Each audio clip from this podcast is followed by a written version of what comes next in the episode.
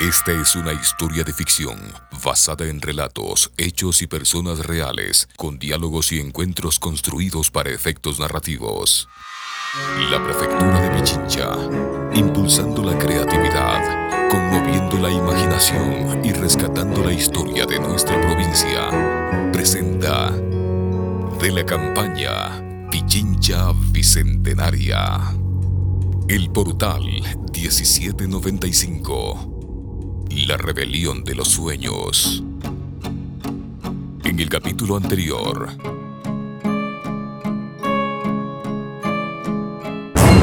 Humberto, manténlo como un cuento. No haga nada. Solo necesito salir de aquí. Ella no quería irse. La hija estaba muy enojada. Es verdad. Ella se fue porque...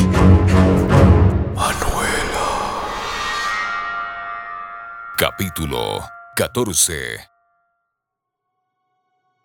Era una guerrera, una especie de protectora de un reino lleno de vida. Estos seres oscuros lo estaban destruyendo por ambición y ella los enfrentó.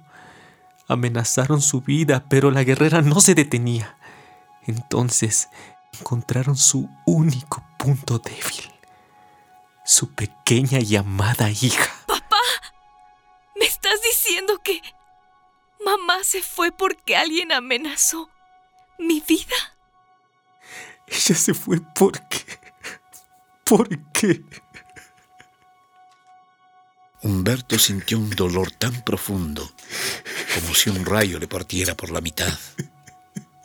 Las palabras parecían escapársele de su boca y apenas podía contener el llanto.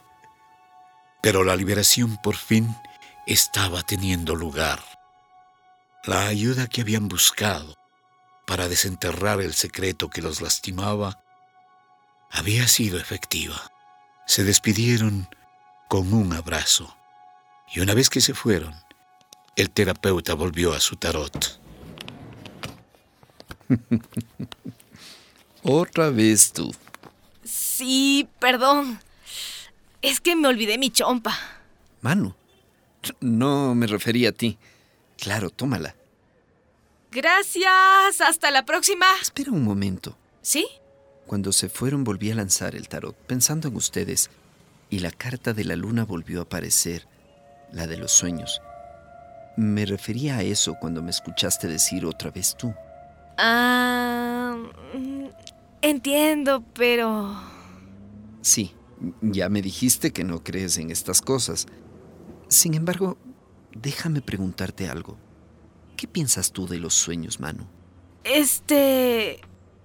Manu estuvo a punto de contarle sobre el portal que la trasladaba al mundo donde habitaba Manuela Sáenz, de cómo lo que vivía en esos sueños le estaba ayudando para enfrentar sus problemas en el mundo real.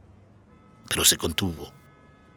Aún tenía miedo de que él le dijera que algo estaba mal con ella. No estoy segura. Solo son sueños, creo. Yo creo que son mucho más que eso. Existen filosofías que sostienen que el reino de los sueños es el lugar donde el tiempo deja de existir tal y como lo conocemos, y donde puedes encontrar personas de todas las épocas. Pero todos soñamos, ¿no? Sí, sí, sí, pero la mayoría sueña con cosas que le pasaron durante el día, cosas a las que teme o que desea. Te hablo de otro tipo de sueños. ¿Qué tipo? Unos donde el soñador tiene plena conciencia y lo más importante, sueños que se relacionan con la realidad. Yo aún no he alcanzado la capacidad de tener esos sueños, pero lo intento algunas noches antes de dormir, coloco un objeto bajo mi almohada. Y esa noche sueño con la persona dueña del objeto. A veces funciona. Y otras no. Mm, me parece muy interesante, pero... Pero mi papá debe estar esperándome, ¿sí? Adiós. En la noche, Manu seguía pensando en lo que le había dicho el terapeuta acerca de las diferentes clases de sueños. ¡Qué tostado ese man! Un psicólogo que cree en el tarot y en el reino de los sueños. Y a pesar de todo, algo en su interior la movía a probar el ejercicio que le había contado. Igual, nada mismo pierdo. Manu bajó al cuarto Violeta y con nostalgia tomó uno de los pinceles de su madre. Volvió a la cama y se durmió sujetándolo entre sus manos. Entonces, exactamente a las doce de la noche, las campanas del convento del buen pastor empezaron a tañer. Ruidos extraños, como de relojes antiguos, llenaron la habitación y de repente una luz iluminó todo.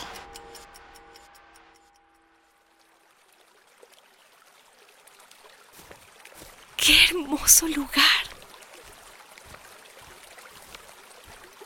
Lo que Manu tenía ante sus ojos era un río de agua cristalina y pequeños peces que brillaban en el fondo, entre las piedras. Hundió sus pies en el agua y recordó inmediatamente dónde había visto un lugar parecido. El cuadro de la sala. Mi mamá dibujó este paisaje y lo enmarcó. Entonces reconoció una voz lejana. Manu. Manu. Mamá, ¿eres tú? ¿Dónde estás? Manu la buscaba con la mirada en todas direcciones. La encontró en la otra orilla del río. Violeta llevaba un vestido de flores de muchos colores y un sombrero blanco que amenazaba escapársele de la cabeza por el viento. Saludaba con una hermosa sonrisa, pero de pronto unos hombres, como cubiertos por unas estelas de oscuridad, la rodearon y empezaron a llevársela. ¡Quítenme las manos de encima! ¡Déjenme! ¡Mamá! ¡Manu! ¿Qué ocurre? ¡Manu! ¡Déjenla! ¡Déjenla! ¡Mamá! En nuestro próximo encuentro ante el portal 1795. Daría lo que fuera por ellos. Ella le ha tomado mucho aprecio. Vamos a buscarla. La hija de un muy acaudalado español que trabaja para la corona recaudando impuestos, mano. Nuestra verdadera espada es nuestra mente. La prefectura de Pichincha, impulsando la creatividad, conmoviendo la imaginación y rescatando la historia de nuestra provincia, presentó el portal 1795. La rebelión de los sueños.